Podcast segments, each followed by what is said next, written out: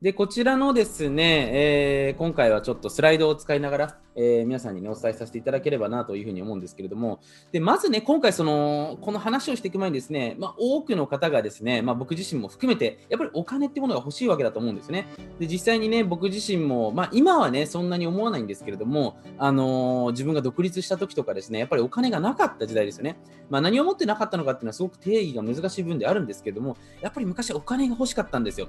で、欲しくて欲しくてたまらなかった。もう本当にね、えー、お金があればですね、すべて悩みが解決されると思ってましたし、お金がもう手に入ったら、でいくらっていうのは自分で分かんないんですよ。ただとりあえずなんとなくお金が手に入ったら、もう自分の悩みはすべてね、えー、解決されるんじゃないかなというふうにずっと思ってたわけなんですよね。で、ここで非常に重要なのは、お金がですね、これ皆さんも経験あると思うんですけど、欲しい欲しいと思えば思うほどですね、お金がよく逃げていくっていう、まあ、えー、そういう話聞いたことがあると思うんですね。で、僕は僕自身もまさにこれと同じようなですね状況を幾度となく幾度となく経験してるわけですよね。でどういうことかっていうと本当にこうお金が欲しいなっていうふうにね自分自身がやっぱり思う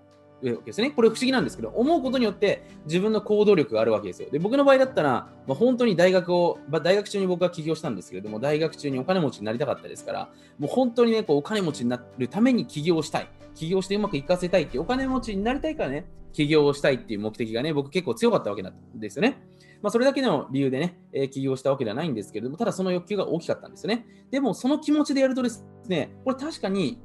パワーはみなぎるんですね。よし、俺は起業するぞってことでね、例えば、うん、セミナーに行ったりとかですね、いろいろとビジネスアイデアを考えたりとか、そういうことはできるんですけれども、の一方で、これもう一つ不思議な現象っていうのはこれ世の中で起きてしまうんですね。それ何かっていうと、結局、お金が欲しい欲しいばっかりしてるんで、えー、何が起きるか起きるかっていうとですね、周りから見たら、マジでお金中毒みたいなね、そんな状態になってしまってるわけなんですね。これ皆さんも経験あると思うんですけれども、要は欲しい欲しいっていう状態で、えー、何かをするとですね、モチベーションは湧きます。なんですけれども、これポイントなんですけれども、その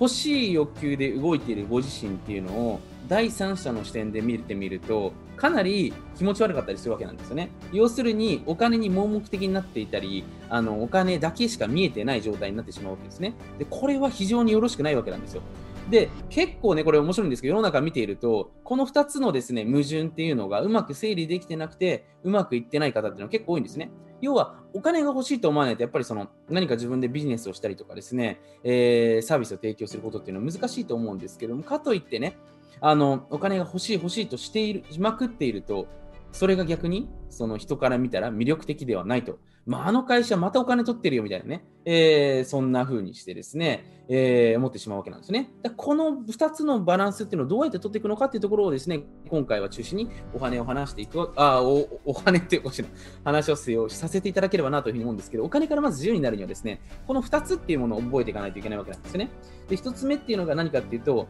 お金への感情の扱い方を覚えるということなんですね。お金への感情の扱い方。で、これ今回話していきます。で、もう1つがお金の操作方法を覚えていくということですね。じゃどうやったらお金を作れるのか、メイクマネーできるのかってことですね。技術的な部分、どうやったらお金を増やすことができるのかっていう部分もそうなんですけれども、えー、どうやったらお金をですね、こう操作できるのかっていう、この視点をですね、今回お伝えさせていただければなというふうにね、えー、思っております。で、まずですね、えー、これお金の神話ということでね、結構僕も昔本を読んでいてですね、まあ、騙されたわけではないんですけれども、まあ、本当なのかなっていうふうにね、え疑問に思ってたことがたくさんあります。例えば、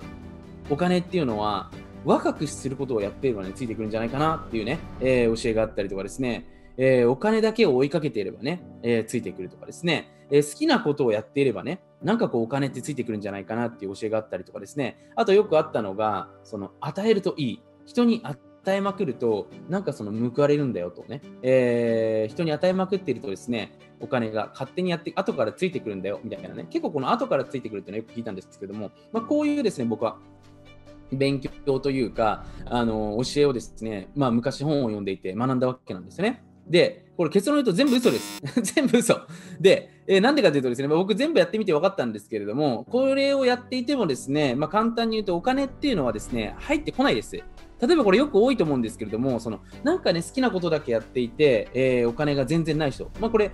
今回このビデオを見てくださっている方のですね、周りにもいらっしゃると思うんですよ。なんかあの人ね、好きなことやってるけど、別にそんなお金持ちじゃないけどな、みたいな、確かに幸せそうかもしれないですよ。でも、お金ついてきてないよな、みたいなね。でもその一方で、逆にお金だけにこう盲目的になってる人、もうとにかくお金お金って追いかけてる人、確かにね、えある意味で言うと人によっては、これ面白いんですけど、お金お金だけを追求してる人って人によってはお金が手に入ってる人もいるんですけれども、人によっては全くお金が手に入ってない人いるわけですね。要はもう、こいつすぐなんかもう、なんか近くにね、あの来たらかられこの人に駆られるんじゃないかみたいなね、そういう状態の人っていると思うんですけども、まあ、そういう人っていうのもいらっしゃるわけですね。で、与えまくるといい。これよくね、あのギバーとかっていうふうに言われてますけど、なんかめちゃめちゃいい人なんですよね。すごいいい人で人に与えてるけどもね、周りから見たら、なんかあの人は特に欲しいものなくてね、本当に与えることが、えー、好きな人なんじゃないかなっていうふうにですね、えー、まあ、勘違いされるがちなんですよね。でこういう結構神話があってですね、えー、なかなかお金から自由になれない、まあ、簡単に言うとお金持ちになれない方っていうのも結構ね、えー、多いんじゃないかなというふうにね、思ってるわけなんですね。はい。で、今回はこの部分のですね、解決策っていうのをすべてね、話していきますので、ちょっとね、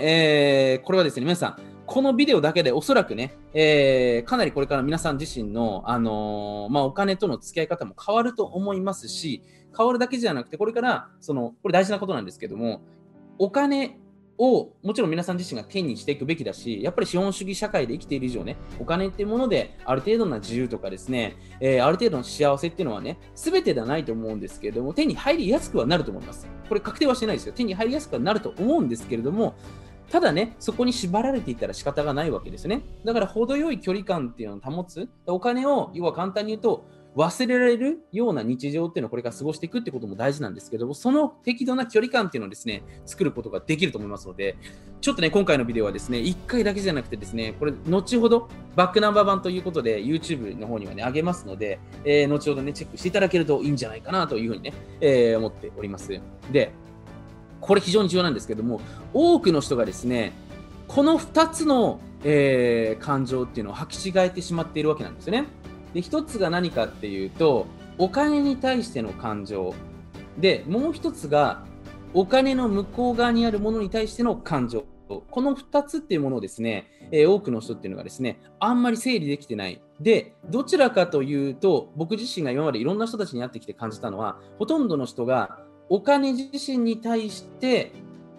何かしらの感情を持ってしまっている人っていうのが多いわけなんですね。で例えばちょっとここでね、えー、例を挙げると、お金自体は別に怖くないわけですね。お金自体は怖くないわけですね。お金はただの1万円札。日本日本だったら日本銀行が発見した、えー、お金。まあアメリカだったら FRB っていうところが発行した、えー、US ドルっていうところをですね、えー、まあ通貨として僕たちがですね、使えるわけだと思うんですけども、これ自体はですね、別に何の感情も入ってないわけですよ。例えば子供とかってね、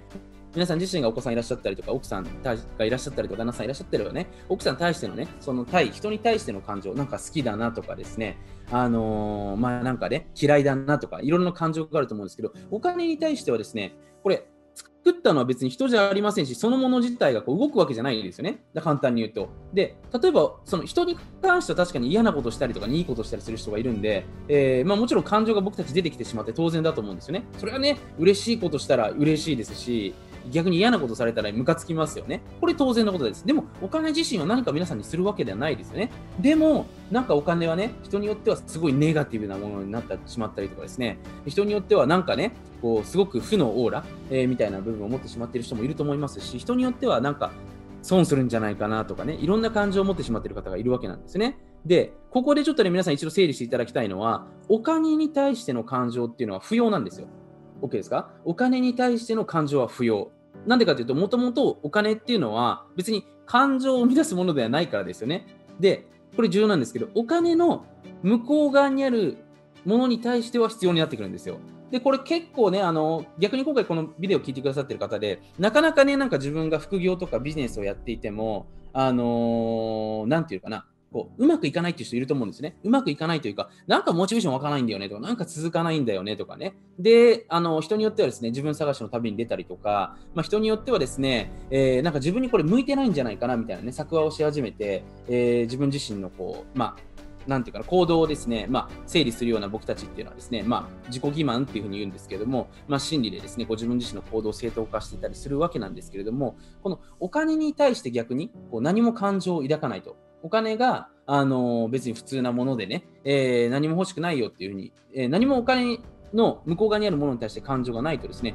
これ簡単に言うとですね、お金が手に入れたいと思わなくなっちゃうんですね。ではやっぱり僕たちって起業するときとかビジネスするときとかですね、まあ、この資本主義社会経済で生きていく上で生きていくときに、やっぱり何かしら手に入るっていう僕たちのその短期的な欲求、まああの、まあドパミンとかがたくさん出るんですけれども、そこに対する気持ちがあるから、ホルモンがあるから、僕たちは例えばビジネスアイデアを思いついたりとか、商売をしたりするわけですよね。やっぱり得るものがな何もなくてですね、おそらくビジネスをする人っていうのはほとんどいないと思うんですよね。まあ、好きだからもちろんやってる人もいるんですけど、やっぱり好きとプラスして何かしら得られるものがあるから、お金が得られるからっていう理由があると思うんですね。で、このお金のに対してですね、感情は不要なんですけれども、ただ全く不要にしてしまうと、これどうなるかっていうと、パッションが湧かないわけですよ。だから別に今のままでいいかな、みたいな感じになって、なかなかね、行動に実際に結びつかないわけですよね。やっぱり人間っていうのは近未来のワクワク、快感があるからこそね、えー、前に一歩進めたりするものがありますから、やっぱり感情がなくなってしまうとですね、なかなか動けない。なんですけれども、これ重要ですよ。お金に対しては感情は描いてはいけない。いけないじゃあ、どこに対して感情を抱くんですかっていうところがですね、これ今回の、あのー、まあ、非常に重要なテーマになってくるわけなんですけども、お金に対してではなくて、お金の向こう側にあるものに対して感情を持ちましょうよっていうところがですね、これ今回僕からの提案になってくるわけなんですね。で、ここを皆さん自身がしっかり理解することによって、これからお金っていうものが怖いものではなくなると思いますし、お金っていうものを通して何ができるのかなってことを常に考えるようになりますし、お金を使って人を喜ばすこともですね、いろんなことがですね、自然に可能になってくるというところがですね、えー、今回僕からの提案になってくるわけですね。はい。で、じゃあね、これ皆さんに、あのー、聞いてみたいんですけども、お金の向こう側にあるものって何ですかっていうとですね、例えば、よくね、えー、分かりやすい例で話させていただくとですね、お金がよく怖いですっていう人いますね。お金が怖いですとか、お金はなんか汚いものですとかってね、いう人いらっしゃると思うんですけども、実はお金が怖いわけじゃなくて、よくよく考えてみると、お金の向こう側、お金の向こう側ってどういうことかっていうと、お金がなくなって、これポイントですよ。お金がなくなるのが怖い。確かにお金がなくなるのが怖いですよ。お金がなくなって怖いものじゃ何ですかっていうと、お金がなくなって生活できなくなったりとかね、えー、生活保護を受けたりとかね、あいつ破産したんだっけっていう、例えば人からの目があったりとかですね、そういうのが怖いわけですよね。で、逆にお金が嬉しいっていうとですね、別にお金自体が入ってきて嬉しいわけじゃなくて、お金を、例えば自分がね、服屋さんに行って、値段を関係なく選べるのが嬉しい。で、その嬉しいをもっと分解するとね、まあ、そこに聞いている自分自身のえー、まあ、自由度だったりとか、それをね、例えばこう自分が使っている時の、なんか店員さんが、あこの人金持ちだなって思われることが嬉しいのかとかですね、いろんな喜びっていうのがあるわけですね。だから実はお金っていうものはそこ自体に感情を入れるんじゃなくて、これ僕たちがお金をの先にあるものによってどういう感情が生まれるのか、簡単に言うとどういう感情を生みたいのかっていうことが分かっていることっていうのは非常に重要になってくるわけなんですね。だからここで皆さん自身ちょっと整理させていただくと、お金自身に対して感情を入れてしまうとね、あのー、まあ、これ、何でもそうなんですけども、感情を極端に入れすぎると、これ人間の習性ですよ、覚えておいてくださいね。感情を極端に入れすぎると、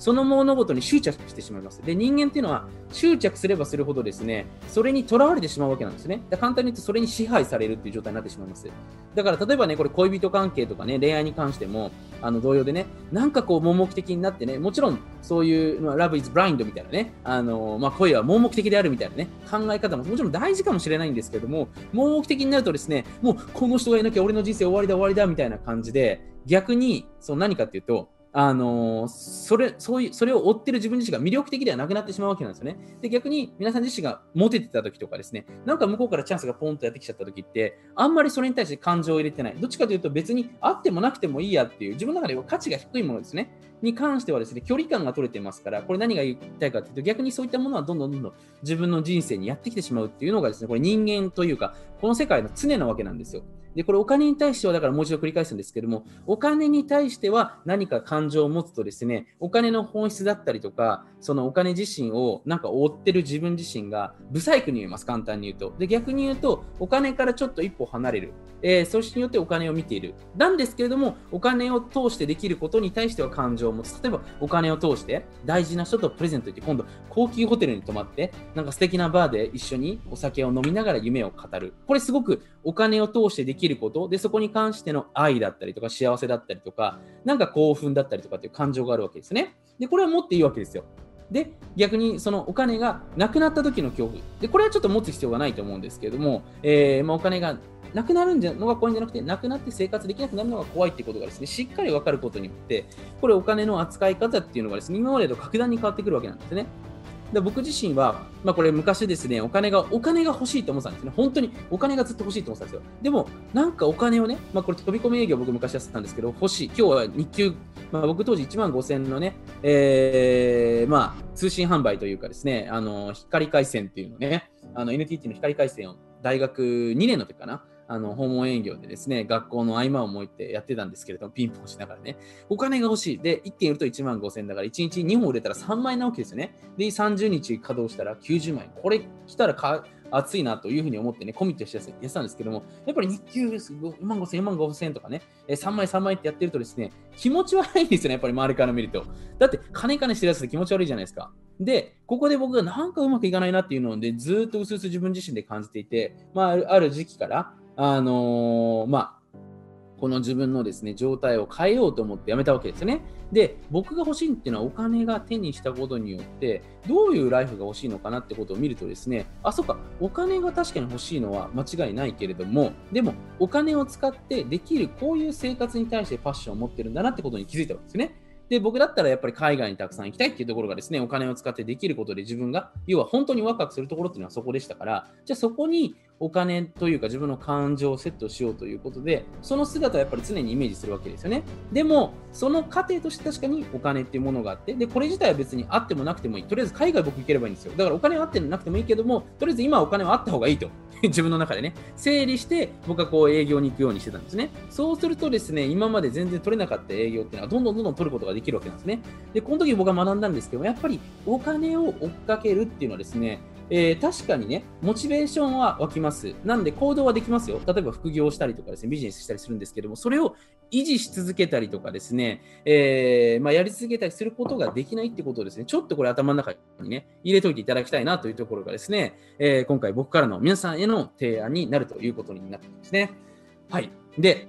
これ、もちろんだから繰り返すんですけど、お金は無視しちゃいけません。お金を無視してね、確かにね、あの僕はヒップになります。まあ、そういう方も僕素敵だと思いますよ。ただ、今のね、この資本主義社会で経済で生きている以上ね、やっぱりお金っていうものは必要になってくるわけですよね。えー、まあ、子供の学校に行かせるのはやっぱりお金は必要。もちろんね、ある程度な、えー、助成金とか今国も出してくれてますけれども、やっぱりお金っていうものは必要になってくるわけだと思うんですよね。お金っていうのは別にあのあっていいものだし、欲していいものなんですよね。ただそれが過度になりすぎると良くないと。でね、お金に対して感情を抱かないで、お金の向こう側にあるものに対して、えー、感情を抱きましょうっていうところがね、今回僕の今までのまとめになるところですね。はい。で、お金にはですね、実は3つの感情のステージっていうのがありますね。でですね、まあ、どの感情を抱いてもいいわけなんですけれども、そのお金によって1日の中でどういう感情が多いですかっていうところですね、僕の方でね、今までいろんな人たちと、えー、話した中でまとめさせていただくとですね、まず1つ目に関するのは恐怖。お金っていうものがなんか怖いもの。だからお金っていうものをですね、使う瞬間とか、お金っていうのがなんか手に入る瞬間とか、銀行口座を見た瞬間とかに対してですね、お金っていうものがなんか恐怖に感じる人たちっていうのもいらっしゃいますよね。で、これはですね、さっき言った方法で、お金が多分なくなったら怖いっていう、まあその恐怖の、なんで恐怖に感じてるのかなってことを自分なりに考えていただけるとですね、えー、その恐怖を感じている理由っていうのがね、見えてくると思いますので、これちょっとね、一度書き出してみるということをお勧めですよね。で、一つ目、あ、次の段階ですね。欲望のステージっていうところなんですけども、恐怖。欲望、愛と感謝なんですけども、欲望、お金が欲しい欲しいっていうふうにね、思える段階ですよね。要はお金がなくなっていくこととか出ていくことよりも、次に欲しいと思うふうに思える。これクリエイティブなことだと思うんですよね。ただ、これ先ほどお話ししたように、この感情を中心に生きてるとですね、周りから人が簡単に言うと離れていきますよね。まあ、こういうね、あの人が離れていく人たちとかっていうのを見たことあると思うんですね。本人はね、そんな気持ちがないんだけれども、えー、でもね、あの無意識のうちに、こういうのって無意識に出てしまってますから、あの無意識に欲しい欲しいと、こいつ取ることばっかりしか考えてねえだろうみたいなね、えー、感じになっちゃいます。でこれになるとですね、やっぱりその、なかなか良くないということなんですね。で、3つ目、愛と感謝だったりとか、応援っていうですね、モチベーション源ですよね。お金の感情っていうところ。で、これになるとです、こういうものが要は1日の中で大きいと。例えば僕だったら海外にいる経験が、経験というか海外にいる時間長いですから、その、まあ、チップっていう海外では文化があってね、本当にいいサービスを受けたり、まあ、サービス受けなくてもねあさ、いいサービスじゃなくてもチップ払わなきゃいけない部分っていうのもあるんですけれども、やっぱりこのチップっていうのはすごく感謝な気持ちなわけですね。よくしてくれてありがとうっていう気持ちの、まあ、お金の使い方っていうのをなるべく、僕、海外にいるときそういう気持ちにな浸れる時間が長いので、そういった意味でお金から結構自由になれたんじゃないかなというふうに思ってるんですけども、だからお金自身を使うことに対して結構僕はだから愛と感謝、手に入れることに対しても愛と感謝っていうのをですね、あ、俺がこれ、こういうことでできたからお金もらっちゃっていいんだなってことをですね、自分の行動、要はお金が自分が出ていくか入っていくか貯めていくかなんですけれども、その出ていくときに関しては愛と感謝としてね、まあ自分、まあ愛と感謝、まあ見方によってはお金を使うことによってまたそれが未来の時間につながるとかね、まあいろんな感情があるわけなんですけども、ネガティブなものっていうよりもどっちかというと、えー、ポジティブな感情っていうのを僕は結構抱くことが多いですね。今に関しては。ただ、昔はお金が出てくことが本当怖かったですよ。お金が出てったらどうしよう。本当お金が出てったらどうしよう。お金が出てったらどうしようってずっと考えていくね。そういうふうにやってるとなんか不思議なんですけど、そういう行動を取っちゃうわけですよね。でここに関してもですね、しっかり書き出す。で、僕がお勧めするのは、お金がなくなったらどうなるのかなってことがで何に対して恐怖を感じてるのかなってことをしっかりと、えー、蓋を開けて見てみるっていうところがね、え、今回重要になっていくんじゃないかなというふうにね、えー、思っておりますね。はい。はい。というわけでですね、えー、あ、YouTube の方もね、コメントありがとうございますね。本当に。あのー、たくさんちょっと、えー、今回コメントいただけると僕もすごく嬉しいんで、えー、皆さんね、ぜひ書いていただきたいわけなんですけれども、えー、ここでですね、ちょっと重要になってくるのが、えー、皆さん、この1と2の段階、お金が怖いとか、お金が欲しい段階、先ほど、えー、列挙させていただきましたけれども、この1と2のステージの段階で、これ、ポイントですよ。これ覚えててくださいね。仕事をしようと思うとですね、これで飯を食い続けると、っていうことは結構難しいんですよ。で、僕もですね、まあ、なんだかんだで起業して11年目ぐらいになるんですけれども、あのー、昔ね、まあ、起業して3年も生きている人って本当にないよねっていうふうに思っていて、あ、思っていてと話を聞いててですね、でそんなことねえだろうっていうふうに思ってね、いや、そんなビジネス、まあ、ビジネスやるぐらいの人だから、みんな長く続けられるでしょっていうふうにね、まあ、思ってたんですけど、蓋を開けてみるとですね、やっぱりなかなかこう維持し続けるのって本当に難しいんですよね。で、これにはいろんな理由があって、もちろんその社会の変化、例えば今回コロナっていうもので大きな社会構造が変革したと思うんですけども、こういう変化に対応できなくて、えー、ビジネス潰しちゃった人もいると思いますし、いますし、逆に、あえて潰した人ってもいるんですよね。まあ、倒産した人って、あえて潰した人もいますよね。そういう実はテクニックもあるわけなんですけども、人もいらっしゃいますし、実際にお金のモチベーションが切れてしまって、えー、辞めてしまう人もいるわけですよね。だからいろんなこう理由があってですね、自分自身のビジネスっていうのを、まあ、あの止めてしまうというかですね、えー、まあ、ストップさせてしまう人っていうのは多いと思うんですけれども、もちろんどれがね、悪いとか、あのどれがいいとかね、えー、まあ、そういうわけではないと思うんですけど、ただ、3年以上やっぱり経つとですね、あの慣れっていうものがね、ある程度出てきます。で、これが慣れが良くも悪くも働きますから、変化のタイミングでね、この慣れっていうものが生じたら変化していくことに対するね、その自分の変化っていうものもね、え、できるわけだと思うんですけれども、やっぱりこういった部分もですね、結構難しかったりするわけですよね。はい。で、ここでちょっとね、あの僕自身がですね、先ほどの話に戻ると、えー、まあ、いろんな人たちにお会いしてきた中でやっぱり感じたことっていうのが、お金っていうものをですね、えー、こう怖いとか欲しいとかって思ってる状態の状態が一日の中で多い人っていうのは、なかなかやっぱりこう自分の好きなことでご飯を食べると結構難しいんですよ。だよく今ね、その、まあ、なんか自己啓発の代名詞みたいになってると思うんですけども、なんか好きなことをやるとうまくいくみたいなね。まあこれ YouTube の多分キャッチコピーで一番流行ったと思うんですけれども、YouTube のキャッチコピーでね、あの、好きなことをするといいんだよみたいなね、好きなことでご飯を食べようみたいな部分でですね、やっぱりこうワクワク感っていうところでね、えー、多くの人たちに希望を与えたと思うんですけれども、この要はお金が欲しい欲しいっていう段階だけを持っているとですね、全面的にここでやっぱり食べるっていうのは難しいわけなんですよね。なんでかというと、お金っていうのをこう常にこう追っかけてしまうような行動をとっちゃいますから、もう人がお金にしか見えなくなってしまうわけですよね。だから簡単に言うと人が応援してくれないわけですよ。だから、これはすごくですね、あの難しいっていうところがです。難しいというか、あのー、まあ、ちょっとあれなわけですね。ちょっとここまず理解していただきたい。で、この3つ目の段階になることによってですね、えー、まあ、お金っていうものに対しての距離感っていうのはできてきますから、結構好きなことをしていてもですね、わりかし、えー、いい感じに、まあ、お金に対して結構ニュートラルな見え方ができてますから、えー、良い状態っていうのは作れていますっていうところがね、出てくるというふうになってくるわけですね。で、ここお金への感情ってことでね、先ほどもみあげさん、川本さんね、えお金に対して感情を抱いちゃいけないんじゃないですかっていうんですけども、これ、もうちょっと言うと、お金を使うことですね。この2までに関してはお金への感情、お金自体への感情を持っている状況ですよね。で3からはお金を通してできることだったりとか、お金を逆に皆さんが受け取った向こう側にあるものに対しての気持ちっていうところになりますので、直接的にここお金に対しての気持ちを持っているわけではないということをちょっとね、ごめんなさい、分かりやすく説明するためにも、あの覚えておいていただければなというふうにね、えー、思っております。はい。でね、ちょっとここでエグザンプルということでですね、これ皆さん、えー、ここからが非常に重要になってくるわけだと思うんですけれども、えー、これね、皆さん自身がこれからお金を手に入れていくときに、お金を稼いでいくときに、まあ、ここで2つのさっきね、お話をさせていただいたと思うんですけれども、あんまりこうお金をね、欲しい欲しいというふうにですね、思うと人が離れていく。これ皆さん分かっていると思いますね。で、これ自身に関しては、まあ、多くの人が理解してるけども、なかなかね、いざ自分が行動するときはお金が欲しいと思ってしまう行動を取ってしまいがちですよね。すぐにね、あのあじゃあそれいくらですかっていうふうに聞いてくるとかね。あの僕もあんまりそういう人だからなるべく付き合わないようにします。ギャラいくらですかみたいなね。まあ、ある意味ね、すごくその、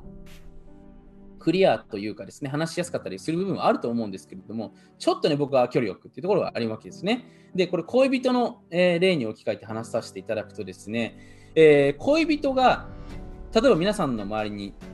いますいますというか、皆さんが好きな人が目の前にいますと。で、その人たち、その人に対して、えー、こう好きだなというかですね、えー、好意を抱くっていうのはこれ大事なことだと思うんですよね。ただ、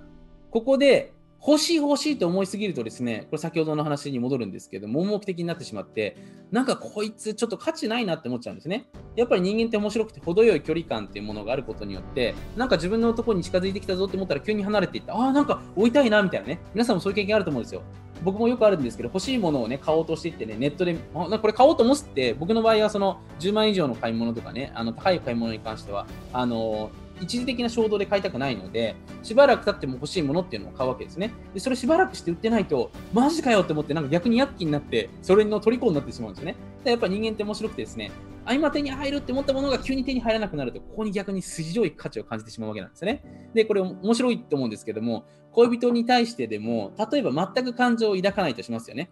恋人と付き合いたい、この人とどうしても付き合いたいけども、何もアタックしないでね、ちょっとこう、近全く近寄らないと、これ何が起きるかっていうと、えー、その人から、まあ、あなたへのアプローチがされてきたらね、もちろんそれはいいと思うんですけど、向こうが何も興味持ってなかったら、もうその関係は終わってしまいますよね。あの人別に私に興味ないんだというふうに思ってね、終わってしまうわけですよね。でも、欲しい欲しいというふうに思ってね、追いかけまくると、なんかこいつ気持ち悪いなみたいな、追っかけすぎだろみたいな、ストーカーかみたいなね、感じになってしまって、その人本人が持っている魅力を半減化させてしまうんですよね。これ盲目的になっていく。要は執着している状態っていうのは。だからこれは良くないと。ただ、欲しいとちょっと思ってないと、これ向こうからの、えー、気持ちっていうのを買うことはできないわけなんですよ。で、ここで非常に重要になってくるのは、お金に関してもですね、これ欲しいとね、思っちゃいけないとは僕一切話してません。ただ、ちょっと欲しいというふうにね、思うことをさりげなくさりげなくですね、どこかで話していかないといけないわけなんですね。で、これ全て人間関係において同じで、自己実現している人たち、あのー、まあ、いろんなね、こう、ライフスタイルとか自分の好きな、まあ、夢を叶えたりとかしている人たちっていうのはですね、善人ではないんですよね。で、善人なんですけれども、自分の欲もちょっと持っている人たちなんですよね。ここが非常に重要で、要はどういうことかというと、あなたのことを気にかけてますよっていう姿勢をちょっと見せながら、えー、距離を持っていくと。要はあなたと付き合いたいんですよっていうことをちょっと持っているってことがですね、結構重要なんですよ。で、これよくね、僕の、まあ、セミナーとかで合宿に来た人たちに対してはですね、えー、まあ、こういうテクニックをね、僕話したことがあると思うんですけど、請求書スキームっていうテクニックがあってですね、例えば僕自身が、あのー、まあ、分かりやすい例で言うとね、まあ、友達とかドライブとかをしたりとかですね、まあ、あの旅行に行ったりとか、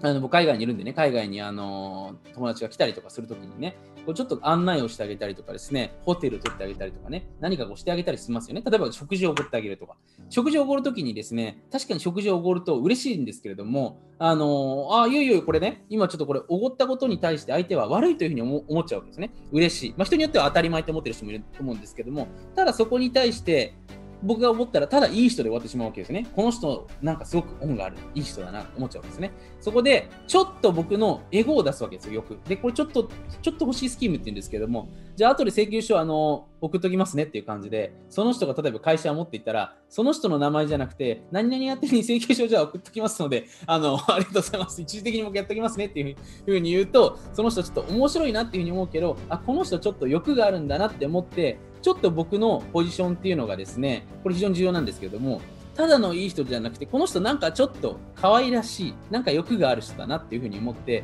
可愛いキャラになるわけですね。で、この人にちょっとまた助けてあげようとか、何かこう夢を叶えてあげようというふうに思うわけですよ。でこれ結構重要で、今ね、SNS とかも全部そうなんですけども、いいことばっかりね、人に与える、人にいい話をする、まあギブをしていきましょうって話あると思うんですけども、まあ、このギブのやり方もね、いろんなやり方があると思うんでね、ただの勘違いのギブになってないことが非常に重要だと思うんですけれども、まあ、その自分のご機嫌を極めていく、まあ、僕の場合は無意識ギブを極めていくっていうところがですね、あのー、結構、まあ共通して皆さんにお伝えしていることだと思うんですけれども、その自分が楽しいことして人を喜ばせたな、これ大事ですよ。人を喜ばせたなって思ったら、ちょっと欲しいものを自分で書いておくっていうことが結構重要です。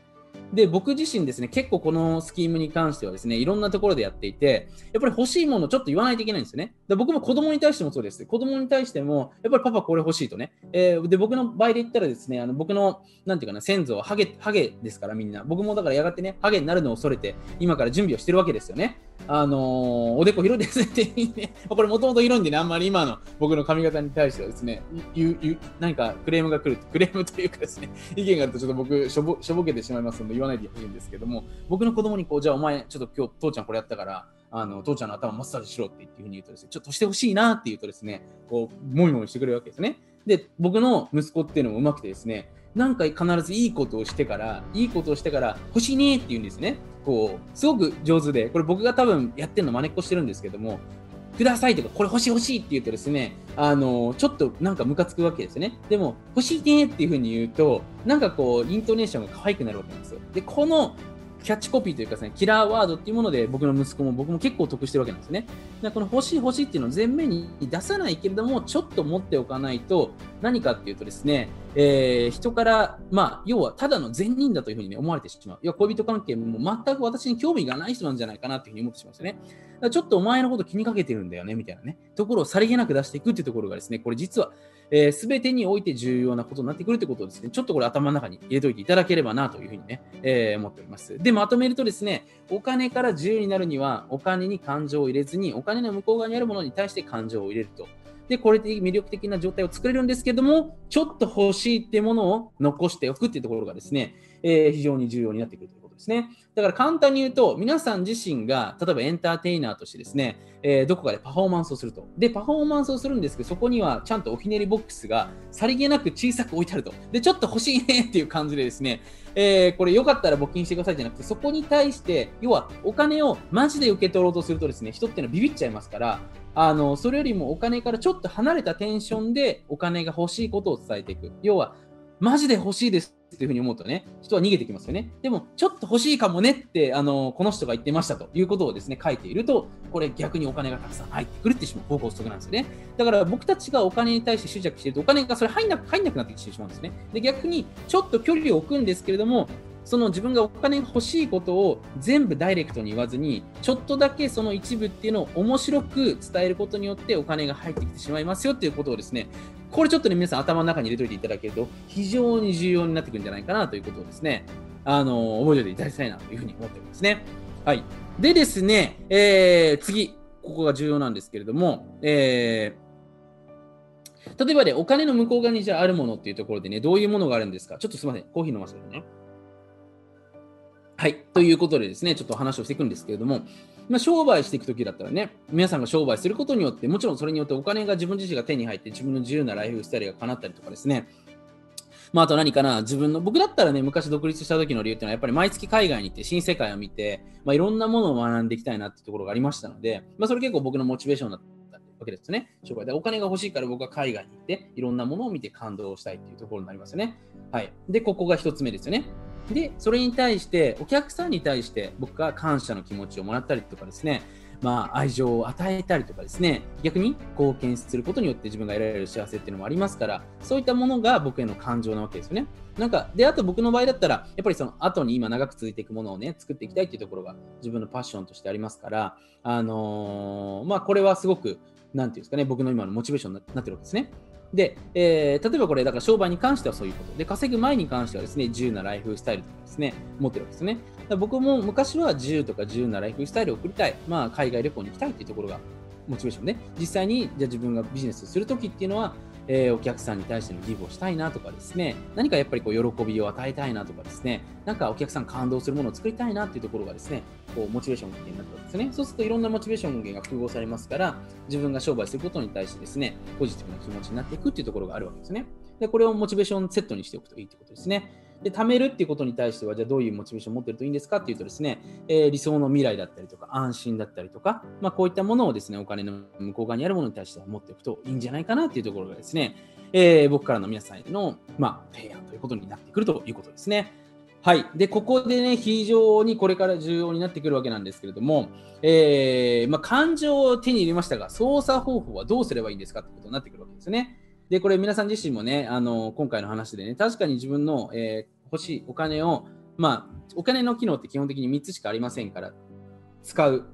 稼ぐ、貯めるですよね。で、これに対して、えー、しっかり感情、マインドセットを作るで。お金を使うことによって、どういう感情を得たいのかな。どういうものをじゃあ自分がイメージしたときに、お金を使うことがもっとポジティブな気持ちになれるのかなってことを、これ大事ですよね。もちポジティブな気持ちになれないと、やっぱりストレスになっちゃいますからね。で、これが1つ目ですね。で、お金がじゃあ貯めることに対して、じゃあ僕だったらお金が貯めることに対して、えー、まあいろんな僕の場合はあるんです、場合があるんですけども、まあすごく未来の安心ができたりとかですね、まあ僕の場合だったら